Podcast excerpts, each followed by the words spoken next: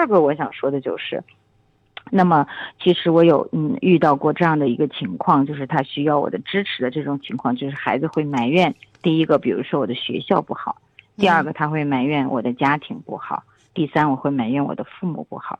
其实没有关系，我们都会埋怨，对吧？那么在这种情况下，我们该怎么去跟孩子做交流？我就觉得要分清三件事儿。第一件事儿，要想达到这个目标，哪些是我能为你做的，或者说哪些是我能做的？就我作为父母，哪些是你能做的？哪些是要我们一起来做的？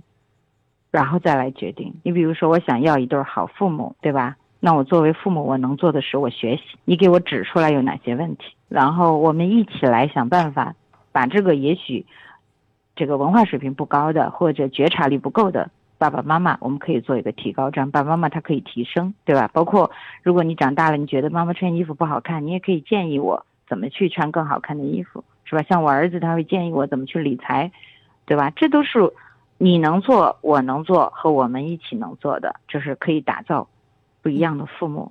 第二个就是，比如说你想要一个好的学校，哪一部分是你要做的？比如说你可能要努力去学习，那可能我是不是要努力给你挣钱，让你去读那学校的时候不缺这笔钱？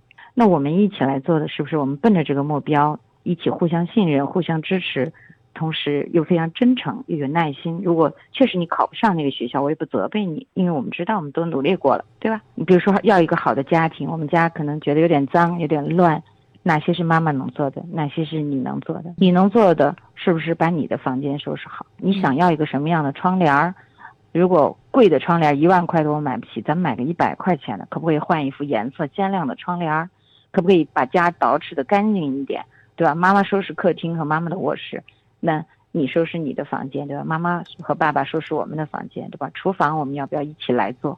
对吧？厕所要不要你来包干一个？这就变成了有一些是你做的，哎，妈妈承担的厨房没有你的厕所打扫的干净，妈妈觉得你太棒了，是不是？我们可以一起把这个家经营好。他就不是说孩子负责说，你看吧，都是你，对吧？因为你这么没本事，导致你看我们家这么糟糕，然后我也这么糟糕，我也这么不配，我也这么不值得。